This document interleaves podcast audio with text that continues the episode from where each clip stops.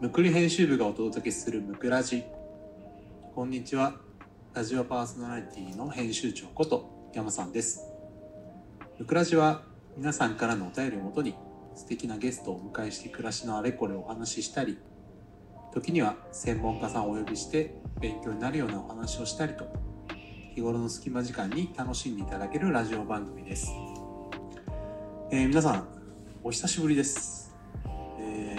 えー、ムクラジですね。ちょっとお休みをしていまして。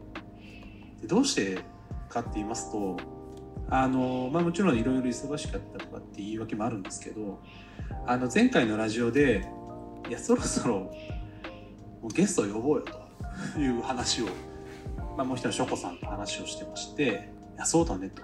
さすがに僕ら二人で話をしててもちょっとネタが尽きてきたねみたいな話をしましてじゃあそろそろ主題にあるような、まあ、ゲストの方をちょっとお呼びして、えーラジオ収録してみようというところでちょっとゲストの方を探してお声掛けをしていたという期間でございました。で今日ですね第1回目のゲストをお呼びしているので、えーご紹介したいなと思います。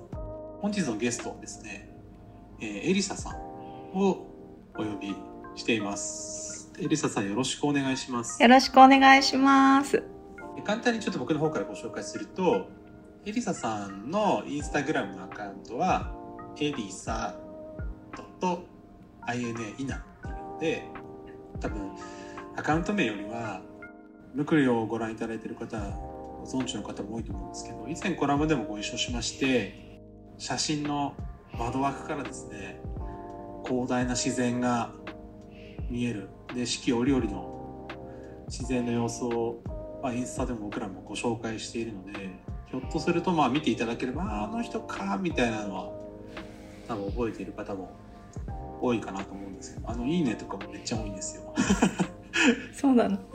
そんなエリスさんを今日はちょっとお呼びしてもともとあの個人であの建築周りのあれですかねインテリアとかその設計周りもやってたんですよね間取りとかそうですね。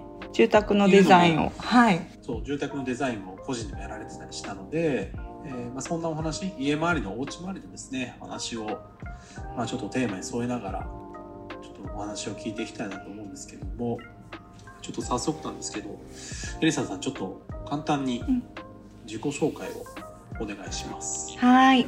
皆さん、こんにちは。エリサです。えー私は普段はですね、あの、住宅のこととか、まあ、気持ちいい暮らしについて発信したり、あと住宅のデザインをやらせてもらったりっていうのをやっていました。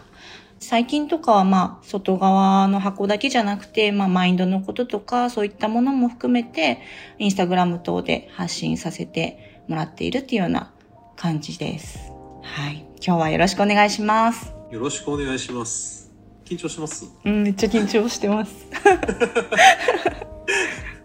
あの実はもうエリサさんとははいちょっと一回個人的にお会いしたことがうんうん。あるので、うんあの実は僕は初めましてでは、でうん僕たちは初めましてではそうですね。ないんですけど、うん。でもね久しぶりなので、もはい。う1年ちょっとぶりなんでそうですね。ねあれこれ情勢がすごい変わって本当に。ねコロナとかになる前でしたねエね。リサさんのまあ地元？うん地元というかお住まいの近くまでたまたま仕事でうんうん行ったのがあったので,、うん。うん。でその時にちょっとお会いし軽くご飯を食べたぐらいだったんですけど、ねあれからいろいろ変わってだから今ね住宅のことは、うんうん。あれですよね個人での受付は今してないそうなんです。そう。ちょっとお休みさせていただいてますね。で今そのママインド？うんうん。そうだマインドっていうとなんかちょっと怪しく聞こえるんですけど 結構あの話を聞いてて、うん。インテリアとか、うん。家のこう空間デザインはするけれども、うん。その後の、うんまあ、暮らしだったりだとか、うん。うん。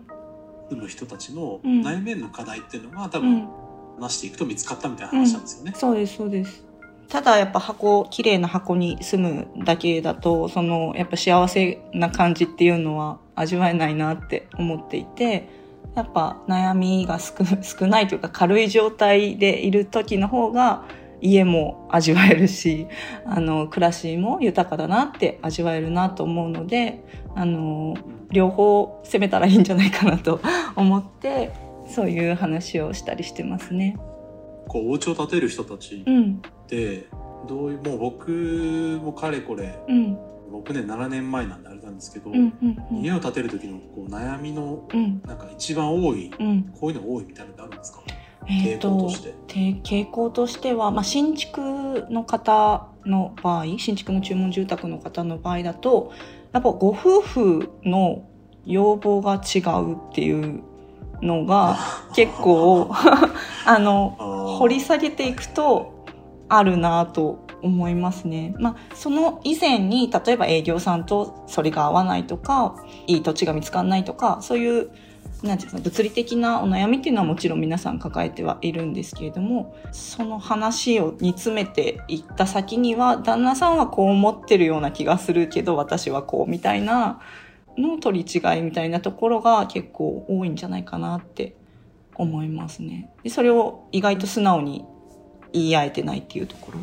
解決するってよりは言い方すごい悪いかもしれないですけど炙り出すみたいなそうですそういうね。イメージなんですかねなんか炙り出す。そうそう。結局、なんか奥底のところが解決しないと、あの、値段とか見た目で決めても後で不満が残ると思っているので、そう、結局じゃあ、このことについて旦那さんにこういうふうに聞いてみてくださいね、みたいなことをやって話を進めていったりはしてましたね。うーん。こうそれをやっていくと、うん。まあ、いわゆる接種様のうん。こう満足度みたいなの結構変わったりしてくるんですか？そうなんですよ。やっぱり私のところに来る前は、まあインスタとかもすごく私より全然詳しく見られているし、新商ね、品、もう本当に。本当に。すごい。そうなんですよ。おしゃれな家本当多いんで。すっごい羨ましいなと思いながらも。で、やっぱり、とはいえね。そうそう、いろんな方の失敗談も知ってるから、あの、情報量としてはものすごい持ってらっしゃる方が、意識がものすごく高くて調べてらっしゃる方がいるんですけど、結局自分の意見が取り残されてる方も多いなって思っていて、あの、これがいいって聞いたとか、これがコスパがいいって聞いたとか、あの、そういうことの方が重視されてしまっていて、暮らしってもう、もうちょっとみ身近な話というか、自分が子供の頃から好きな感触って何ですかとか、あの、そうそうそう。なんか、感触ってのは？手まあ手触りだったりりとかはいはい、あとなんか、まあ縁側で日向ぼっこするのがおばあちゃん家でやるのが好きでしたとか、まあわかんないんですけど、そういうなんか自分に刻み込まれてるところとかをまたこの暮らしで味わえたりすると幸せだったりもするなって思っていて、そういうなんか根本的な心地いいって思えるもの？とかっていうのを一個入れてあげるとすっごい満足度が上がるんですよね。いやいやいやすごいな そうそうなるそう。ほどねそうなの、そうなの。だから、それってパンフレットには載ってないんですよ。の？の まあみそう人それぞれそうなんです。人それぞれなんで、だから、そう、あの、そういう部分を、まあ、奥さん、奥さんが私に言ってきてくれたなら、あなたのそういった部分も入れた方がいいし、なんだったら旦那さんのそういった部分が聞けたりすると、そういうのを入れてあげると、旦那さんも家にやっぱ帰ってきたくなるというか、家が心地よいなって思ったりもするし、ホッとできる場所に、みんなのホッとできる場所になると思ってるんで、そういうのを聞いてますね。まあ、今ね確かにこう情報がすごくうん、うん。たくさんとにかくねいろいろあって、うん、で僕らがムクリを始めた当初と比較しても、うん、経験談も含めて、うん、ある程度こうインターネットを徘徊すると、うん。良質な情報とかにこう出会えるうん。ケースっていうのが昔に比べて増えた一方でなかなかこうでいいところ取りをしつつも、うん。なんか見た目上もセンスに依存しちゃうし、うん。一方ですで暮らしとしたらやっぱ三者三様というか、うん、で住むお住まいの地域だったりとか、うんうんご家族だったりとか、うん、でもう全部ケースがね本当は違うんだけど、うん、なかなかそこにたどり着くないっていうのは、うん、要するに表面上のねうん、うん。たどり着かないっていうのは昔も今も変わらないっていう。いや、本当そうなんですよね。なんかそのセンスがいいものっていうのはまあ、本当にいっぱいあるんですけど、その自分の金銭に触れるものっていうのは少ないと思うんで、なるほどね、うん。はいそのセンスっていうよりは金銭っていう方を、あの、ことの線の金銭の方をえ大事にしてほしいなっては思いますね。うん。ーということで、はい。ちょっともう早速深い話が来てしまったしょっぱなからすいません。よかったんじゃないか とテーマ用意してきましてあの前編後編ぐらい、まあ、あのこんな形で今10分ぐらい話をしているので、まあ、あのすごく楽しく前編後編ぐらいに分けながらお話ししていきたいなと思うんですけども、まあ、そういったねお家作りね、今話聞いたら私ちょっといろいろ話聞いてみたいみたいな人いらっしゃると思うんですけど今はまあちょっとねあの充電期間というかちょっと受け付けてないと思うんですけど、まあ、ちょっとラジオ聞きながら何かヒントをねうん。もらっていただければなと思うんですけどちょっと今の話にこう通じちゃうんですけど、はいまあ、一つ目のテーマとして、はい。こうお家作り、うんまあ、エリサさんの家まあちょっとあの記事とか概要欄にもエリサさんの URL 貼っておくので、うん。ご覧いただければなと思うんですけど、うん。まあ、すごいこう自然うん。住んでる地域は結構住宅街って話でしたよね,、うんそうですそうです住宅街の中のたまたまこう向きを変えるとそうそうそう。自然が見えたっていう。いや隣も向かいも家だらけですね。うん。うんうんうん。まあ、その中でこう一番大切うんにされたことっていうのは、うん。まあ、そういうたくさんのカウンセリングとか、まあ、そういうお客様とかの相手をしながら、うんうん。自分の中で大切にしたことっていうのは何だったんですか、いやもうこの見た目通りなんですけども借景ですね。あの、うん、なかなか普通の、普通の方というかね、普通の住宅地に住む方が得られにくいものかもしれないので、ちょっと申し訳ないなとは思うんですけど、やっぱ借景を探しまくりましたね。っていうのがあって、まあ、せっかく地方で家を建てるんだったら、もう本当にカーテンを閉めないで、四季を感じられるような暮らしがしたいなって思っていました。うん。で本当に写真からも四季をうん。すごい感じるので、うん。じゃあもうまさにそれは叶ったわそうですねけ。ですよね。叶いました。うん。すごいちなみに、うんまあちょっと僕は記事とかでうん少し拝見をしているんですけど、うんうんうん。あ土地どうやって探したんでしたっけ？土地はね、Google Earth で、Google Earth が今 Google マップあのね、空から 探しましたね。聞きました。いなくないですか？い空から探すって発想なくないですか？そう、空から探したんですよ。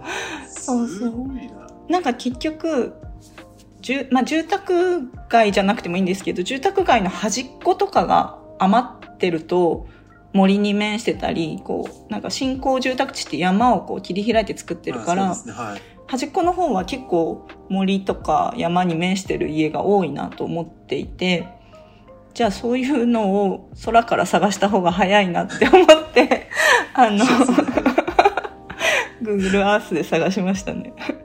じゃあその不動産屋さんとかで、うんうんなんかある程度新興住宅の、まあ、土地がこう売り買いされているようなとこうんうんうんろをまずピックアップしといて、そうです、そうです。なんかいわゆるなんとかニュータウンみたいなのが、あの、私ここの出身じゃないので、詳しくなかったんですよ、その土地。うんうんうん地名？地名というか、どういうニュータウンがあるか。だから、てこの町とか市にあるニュータウンを全部出したりして、あの、上から 全部探していきましたね。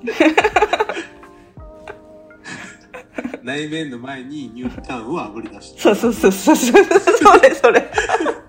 全然内面じゃないっていうね。そうなんですよ。斬新だなと記事ご一緒したのは34年前なんですけど、うんうんうん。斬新すぎて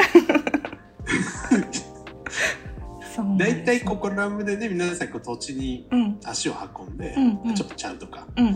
こうじゃないなみたいな話なんですけど、いやすごいな Google ハウスでじゃあそうそう。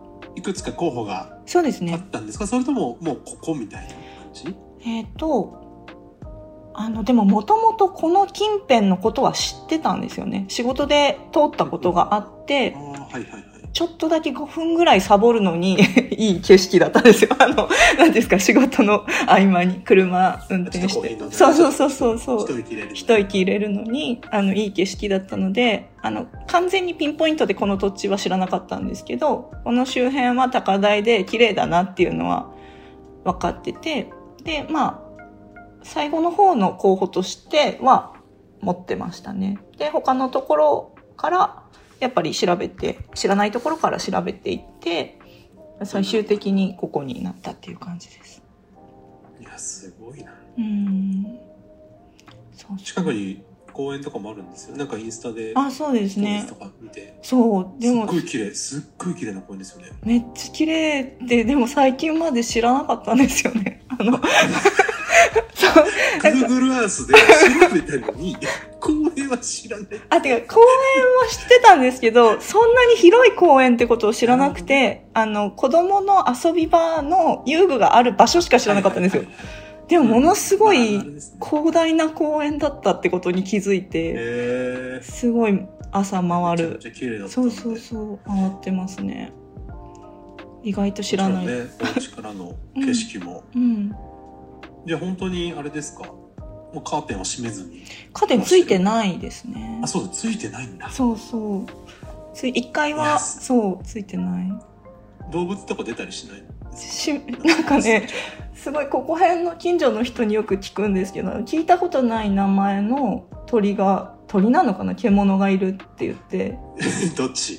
結構差がすごい。そう獣と鳥だ あのアムって呼ばれててアムっていう鳴くものが いるねっていう話をこの間ご近所の方としました。だから獣あんま見ないですけどね。なんかいるなって思います。カサカサって言ったりは。だって住宅街なんですそうよ、ですそうですそうです。はい。人影が多いから、うんうん。なかなかまあ山とか自然はありつつもそうですね。一定の距離感はありそうですそうですね。話何か身近に出てきたとかっていう経験はないですね。うんうんうんうん。そんなこうちょっと2つ目のテーマうんにうん。移りたいなと思うんですけど、うん。自然うん。に触れるうん。お家を手に入れた中で、うんまあ、じゃあ実実際こう暮らしてみた中で、うん。こう一番好きなところ、うん。やっぱりこう車系なのか、うん。いや実はこういうポイントがあったみたういなんのがうん。あるとか、まあ、もしくはそのそういう好きななんだろうマイホーム建てて、うん。そういう理想を手に入れた中で、うんこう変わ暮らしがちょっと変わったとかってことってあったりするんですか、うん。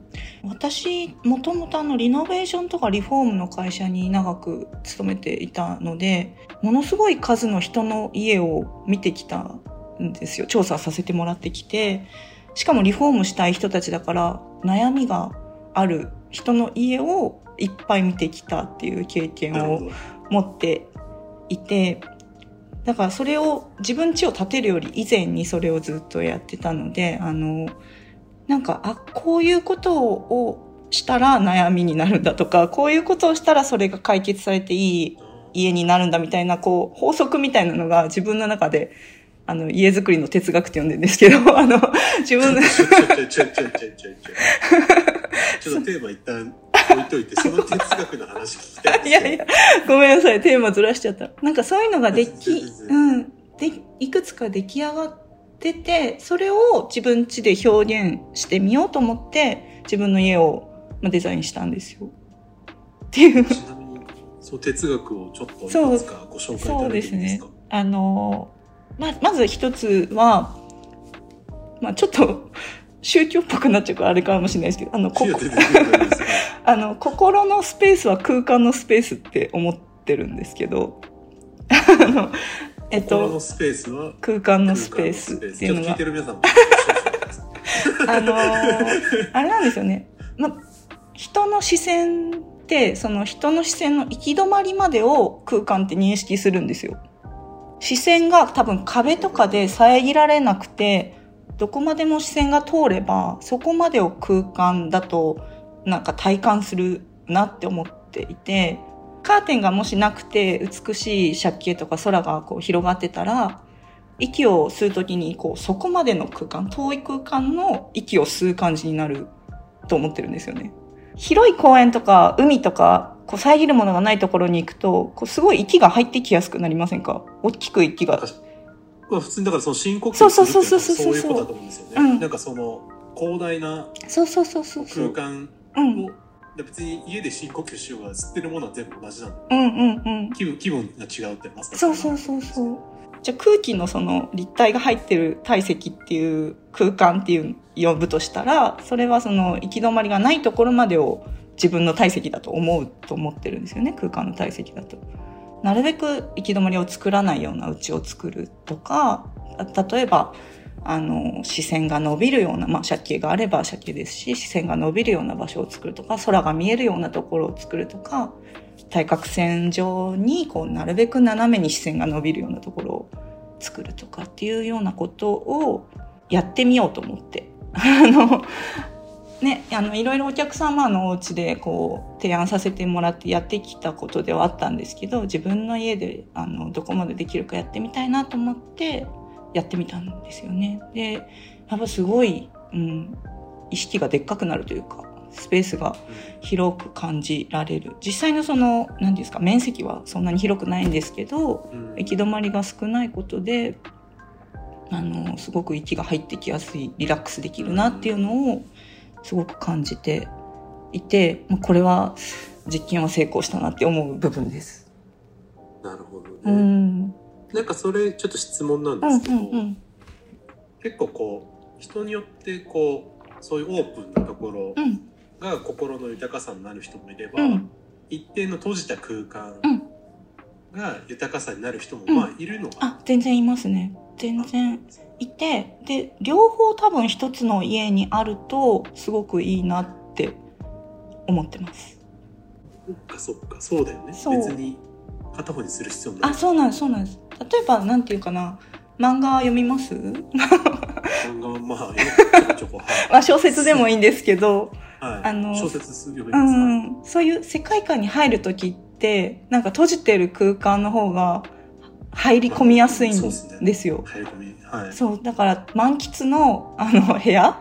漫画喫茶のこのちっちゃいお部屋とかってすごい集中多分できると思うんですけどああいう感じで、こう狭い部屋っていうのもすごくやることに目的によってはめちゃくちゃ大事だし、自分の内面に入りやすいというか集中しやすい。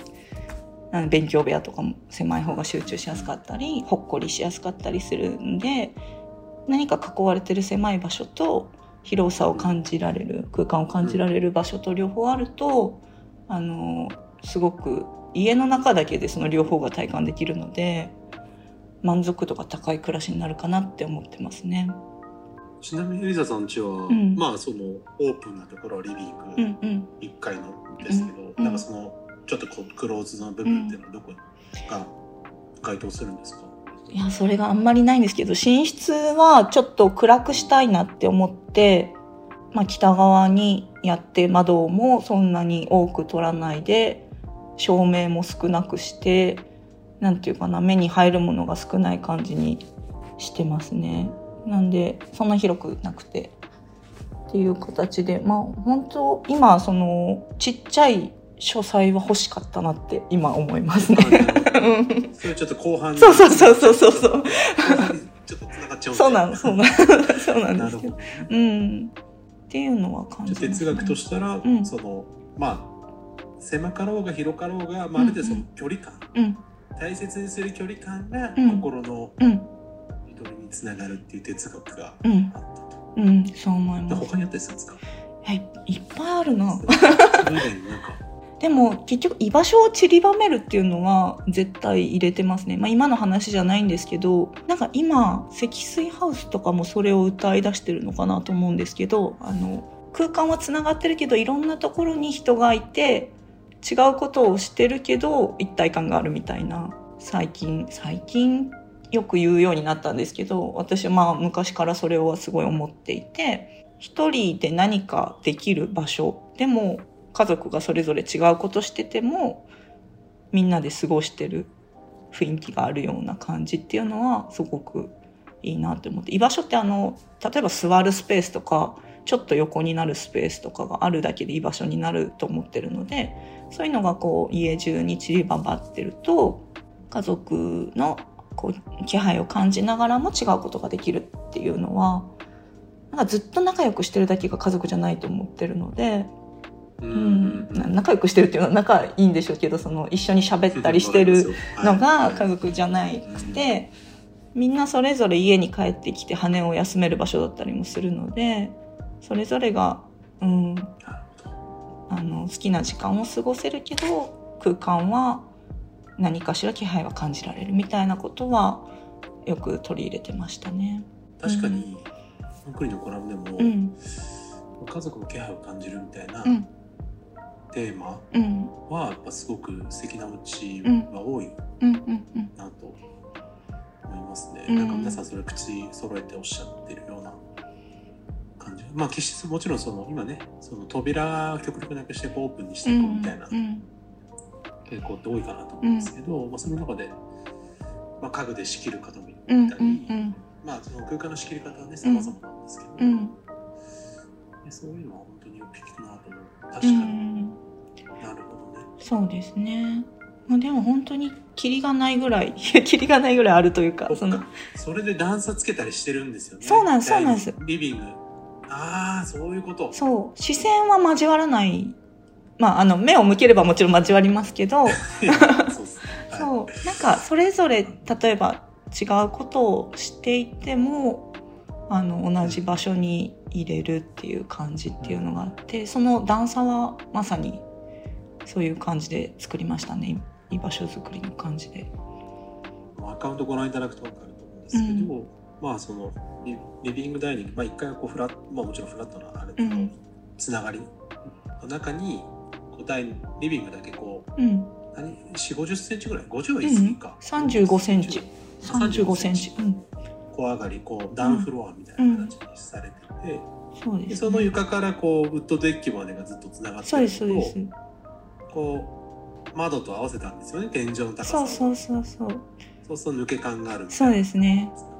やってますね。写真見ればいっぱい ごめんなさい。ラジオでね。あ全然全然そうラジオ音声はねなかなかそれはそうそうそう後でちょっとご覧いただければなるほどねで、まあ、その、さっきのテーマに戻すとすると、その、うんうん今おっしゃってくれた場所が今のお家で一番好きなところなんですけど、その、リビングの中に、まあ、その小上がりみたいになっているところが、うんと、インナー縁側みたいな、内側の縁側みたいなところがあって、そこから外のウッドデッキが平らに、フラットにつながっていて、それを仕切る吐き出し窓っていうんですかね。大きい窓は、こう全部大開口になる、全部開くような窓になっているので、ウッドデッキ、窓を開き放つとウッドデッキまでがこうリビングみたいになるんですよ。で、L 字型の家なので、こう、壁に囲われてるような雰囲気で屋根もあってそう、屋根もあるところなので、屋根もあって、だけど外みたいな場所がウッドデッキなんで、それをまあアウトドアリビングって呼んだりするんですけど、そこが一番今好きなところですね。あのちょっとコートハウスっぽくね。そうそうそうそうそう。ね少しこーそう、うまあコートハウスほど囲われてはないけど、うんうんじゃないけど、うん。まあ雰囲気がそうある、しもう手前が全部自分家の庭みたいな。そうです、そうです、そうです。なので、その庭じゃないけど。借景の部分が自分家の庭で、あの、道路側は見えないようにな道路側とかお隣のお家のところは見えにくくなってるっていう場所があって、で、そこで、まあ、昨日、昨日、日曜日もやってたんですけど、こう、家でピクニックやることが多くて、いやもう最高だな。そう、なんか、まあ、子供はパジャマ、より最高じゃん。そうなんですよ。コロナになって、めっちゃ最高だったなっ 今出ました。ですよね。最高ですよ。そうなんですよ。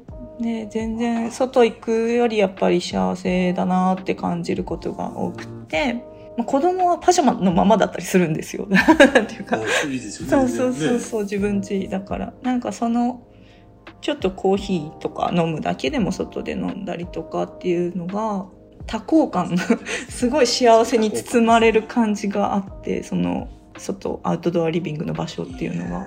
桜とかも見えるそうなんですよ。たまたまその、し借景の中に2本ぐらいかな、山桜が、ちょうどそのウッドデッキの前の、たまたま。それは、うわあそれはついてるな。それはついて、なんか他の、あの、なんていうんですか、もみじ、紅葉とか、そういうのは、ある程度想像して景色を切り取る窓を作ったんですけど、山桜は気づいてなかったんですよね。あの、家を建てる時には。たまたまそのウッドデッキの前に、あれ？咲いてる？みたいな感じうで。わそうなんです。お花見できるんです。ーうわー最高。花粉だけですねそうですね。花粉。まあ花粉症あ花粉とカメムシ？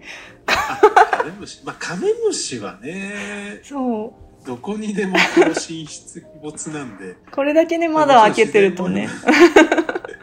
そうなんですよ。でもすごい、うん、幸せな感じになれる場所があってよかったなって思いますね。なんか、やっぱリラックスする感じっていうのはすごい増した気がします。家で。うん。アパートに住んでる時もそれなりに楽しんではいたんですけど、やっぱりそういう空間ができたことによってすごく、うん、力が抜けるようになったって思いますね。ううん。